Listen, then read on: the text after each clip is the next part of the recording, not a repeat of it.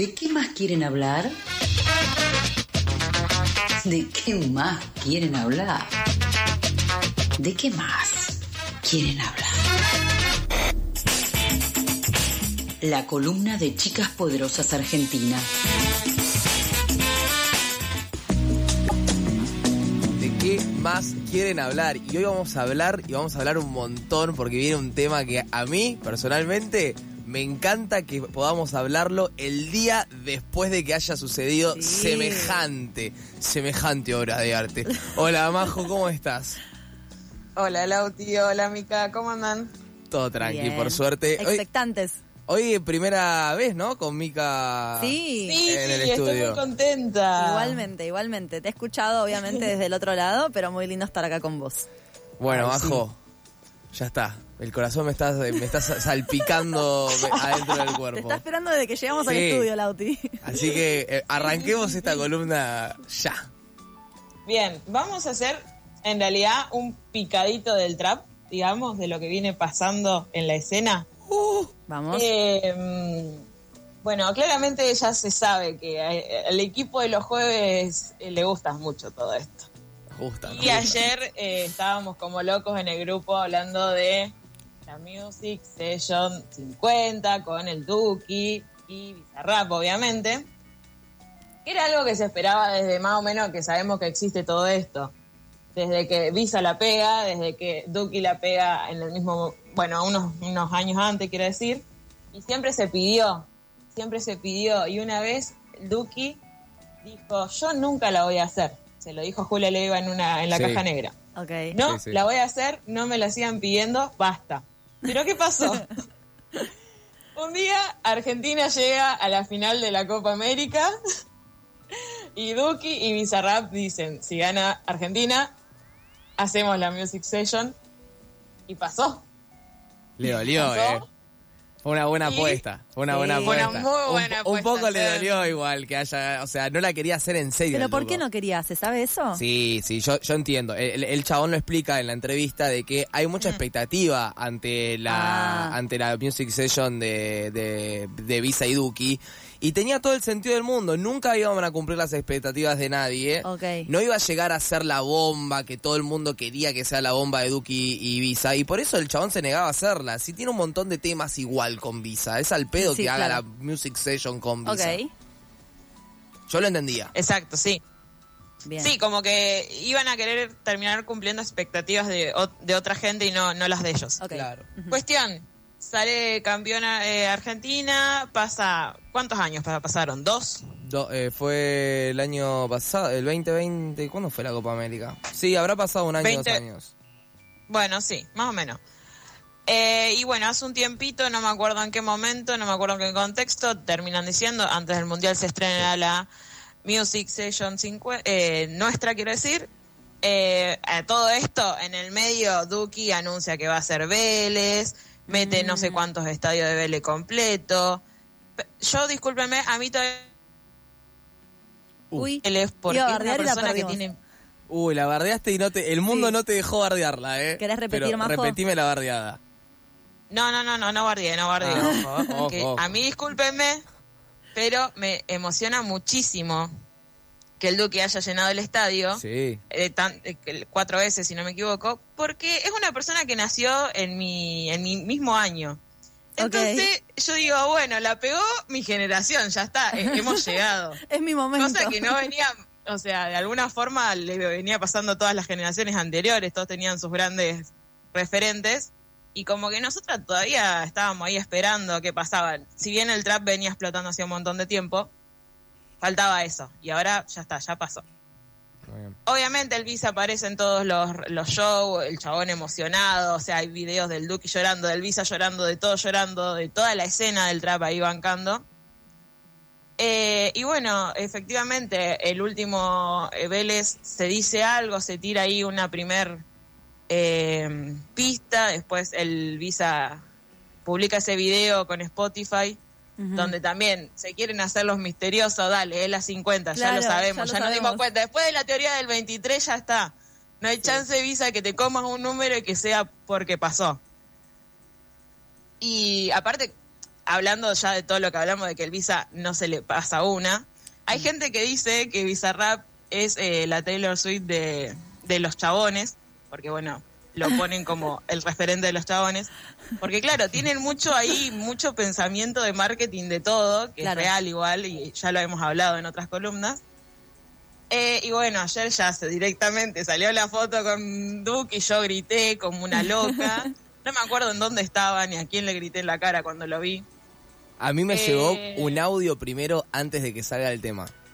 A mí me llegó el tema por audio antes de que salga el tema. ¿Así? Sí, horas. Tremendo, ¿ah? Horas Apa. antes. ¿Qué contactos tenés? No, es un, no, Hermano. es, es un amigo que capaz nos está escuchando, Lucio González, que no sé de dónde lo sacó. El chabón es de Ramos Mejica, capaz lo sacó por eso. Algún amigo de Tremendo, se amigos. puso ahí. Ahí va. Pero horitas antes fue. Bueno, y después también, o sea, el, el Visa dijo que salía a las 9 de la noche. Sí. Todos le creímos como unos boludos, porque la verdad que siempre las sessions salen a las, a las 7 de la tarde. Ok. Y a las 7 de la tarde yo estaba volviendo en un Uber a la casa de mi novia y veo así, Instagram, pan, ya salió. ¿Qué? ¿Qué? Le empiezo a gritar el en el. Uber yo, yo, Claro. yo, eh, totalmente desquiciada. Sigo y me pongo a escucharlo y en cuanto dice Yarao para modo diablo Sí. y Cineo, los pienso todos los, días, listo, ya está, Los pienso lloré. a diario. Ay. Los pienso diario. Sí. Eh, ¿Qué pasa? Para mí, o sea, esto, Modo Diablo son como los padres del trap, todos lo sabemos, no, no, no, hay dudas de eso. Pero realmente a mí me movieron algo tremendo, creo que a mucha gente, pero yo venía hace rato buscando el, el, el rap, el, el trap, entenderlo de, de otra forma, o sea, acá en Argentina. No, no entendía lo que hablaban la gente en inglés. Hmm.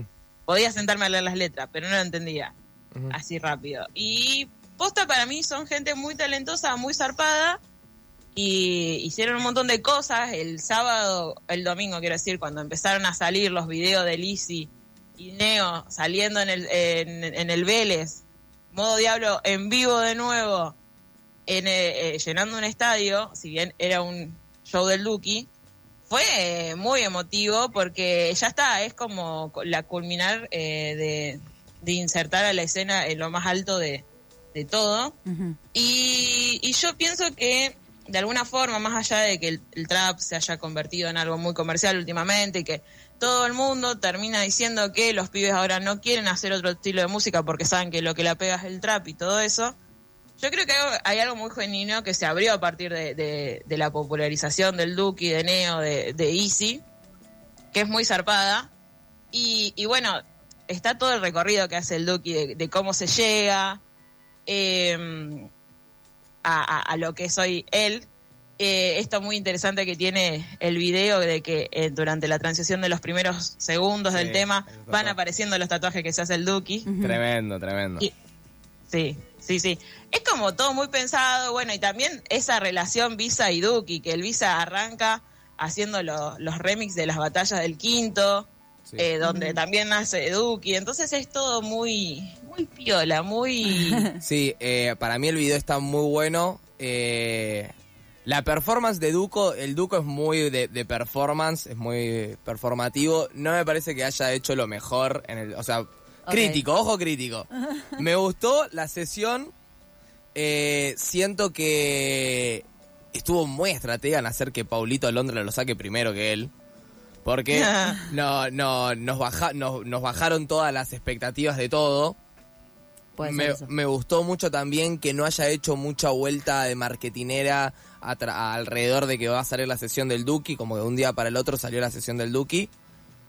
O sea, yo Sí. no vi mucho movida en redes de sale la sesión de Duki, sale la sesión de Duki. Y me gustó mucho el tema de los tatuajes, me pareció excelente. Y lo que tiene Duki para mí, que no lo tiene mu- tipo varias personas de la escena del trap, que, que es un tipo que genuinamente hizo las bases junto a, a la, a la gente de Modo Diablo, hizo las bases de lo que hoy es más que el trap argentino, el trap latinoamericano. O sea, Sí, el trap de sí, habla hispana y la exportación del trap de habla hispana es gracias a la escena argentina y gracias a un comienzo a lo que hizo Duki, a lo que hicieron todos los que pertenecen a Modo Diablo. Eh, entonces por eso me parece algo como más sincero, algo más traído de, de adentro, que tampoco vamos a ir a pegarles a, a la gente que está en la escena del trap en este momento diciéndole, ah, ahora todo el mundo quiere hacer trap porque es lo que, lo que hacen ustedes. Hay una escena también musical en, en globalmente que hoy permite que la gente quiera hacer rap, quiera hacer trap, eh, mucho más de lo que en algún momento capaz fue el pop. Que todo el mundo quería hacer pop, que todo el mundo quería hacer una boy band o una girl band. Eh, y hoy en día eso es el rap y es el trap y no hay por qué desdeñarlo ni criticarlo solamente porque hoy sea lo que está vendiendo. Sí, sí, ni hablar. De hecho, eso, o sea, fueron los que permitieron que eso se popularice y que la gente diga, bueno, se puede hacer esto, no es que voy a quedarme en el under para siempre. Que, que- y que costó un montón, porque de toque venía con la- las organizaciones de las batallas y todo eso desde hace mucho tiempo. De toque lo dice en una entrevista. El campeón de Red Bull, campeón de Red Bull, la may- mayor competición de freestyle y el chabón tenía que seguir laburando de remisero. Claro. Decía, loco, nos tienen que cuidar un poco porque si no, ¿cómo vamos a salir de acá? O sea, yo me gané bicampeón argentino y, y sigo manejando un remis. O Claro. sea, Sí. bancame un poco. Ujú. Sí, sí, sí, sí. Bueno, y a mí hay algo que tiene el Duque y que eh, no, no, no sé si tendrá todo el mundo, pero por lo menos es lo que me llega a mí, y que también es un chabón que yo lo siento por lo menos bastante sincero y a mí eso es lo que me lo que me gustó de la de la session. No es lo mejor que hizo, o sea, me tengo una amiga que es muy fan del Duki y dice, me sigo quedando con Givenchy, sí, de una, Sí. es otra cosa. Eh, pero me parece que es muy buena, o sea, eh, para lo que to- toda persona puede llegar a esperar de una eh, session con Bizarrap, está bastante bien. eh, eh, y, y logró hacer eso, emocionar y volver a, a- a lo que supuestamente el Duco había perdido cuando empezó a hacer temporada de reggaetón, que qué sé yo, que empezó toda esa pose de, ah, el Duco ahora hace canciones de amor y antes hablaba de eh, la noche, el trap y, y, la, y las drogas. Bueno, igual con Givenchy, con Givenchy se redimió completamente. de- Claro, sí, sí, de- sí, obvio, de- de obvio, por supuesto. Por supuesto. Eh, pero bueno, también dice, eh, se acabó temporada de reggaetón, temporada de Diablos Coming Soon y bueno, Sí. vino. Eh, Para mí la, la session estuvo bien, eh, tuvo esa cosa como del pasado, tuvo esa cosa de el tiempo, que muchos que van a, que, que ya son conocidos van a, a Bizarrap un poco a contar su historia, ¿no? Como que Paulito también lo hizo, y cada tanto Sí. hay otro que aparece también y que lo hace. Eh, van, cuentan su historia, él lo hizo, lo hizo bien. Eh, para mí está bueno, tiene un mix entre lo que fue, lo que es el trap más romántico de él, más reggaetonero, y tiene su mezcla con el rap más puro y más duro, que a Duki le sale fantástico. sí. Y, y las barras y lo que dice está bueno. Tampoco, no es mi estrellita de Duki, o sea, no, no es el mejor tema, pero como ya te digo, como que no tenía tampoco tanta expectativa la Visa Rap Session porque él no tenía tanta expectativa, porque no se hizo tanta expectativa alrededor de eso. Y entonces fue como más un regalito más que nada. Tipo, lo escuché, uy, está bueno, me gustó, eh, no me decepcionó, tampoco me puso la piel de gallina. Bueno, no, a mí todo lo contrario, me puse la piel de gallina y lloré, ¿Sí? pero porque yo siento mucho. Y también hay un plus ahí, ojo, que termina el video, aparece Sí. uno de los tatuajes de, de- de De las alitas alitas. de ángeles que tiene abajo de los ojos, el. Duki. Y dice parte 1, Sí. es decir, va a haber una parte 2. ¿Qué número de session será? No sé, porque la 51 es la de Villano Antillano, la 52 Ajá. la de Quevedo. No sabemos cómo sigue esto, va a haber otra parte, seguro más todavía modo diablo, porque faltan las alitas Sí. de diablo, básicamente. Mm, Así que nada, a la expectativa. Y Te tenés que quedar un buen rato además para ver las, las alitas. Yo sí. Sí. Yo lo vi, terminó el video, pongo eh, menú de YouTube y veo que algo aparece justo cuando aprieto menú de YouTube. y volví y dije, a ver qué carajo era eso. Sí, sí, así que algo más va a pasar. Sí. Y Bien. eh, nada, las expectativas se mantienen. Ahí Sofía había tirado, por ejemplo, que ella esperaba poder bailar un poco más. Sí. eh, y que por eso esta session no había cumplido sus expectativas. Veremos si la próxima sí. Y nada, para mí hay que esperar y se hablará otra vez. Y en el medio también ha salido un disco de ICA que no vamos a hablar hoy, vamos a hablar la columna que viene. Sí. Así que ya lo Vale. dejo ahí. Me gusta. me Prepárate el gusta. auti porque yo sé que seguramente lo debes haber escuchado encima. Sí, sí, sí. Además, lo que a mí me parece fantástico, que también es medio una maniobra de marketing, es que Lizzy tira todos los años un disco el 11 del 11. Sí, Ah, sí, ya. eso es tremendo. El 11 del 11, todo el mundo que ama a Easy está esperando eh, el fucking disco y hace tipo todo un concierto todo sin que hayas escuchado el disco. Claro. Que es Sí. fantástico. Bueno, Sí, sí, sí, sí. eh, excelente, Majo. Muchísimas gracias por traerlo a la mesa. Eh, no hay nada más lindo que poder hablar con vos de estas cosas. Nos vemos la semana que viene y bueno, vayan a escuchar la Visa Rap Session del Duki. Ya está, Bien. no queda otra.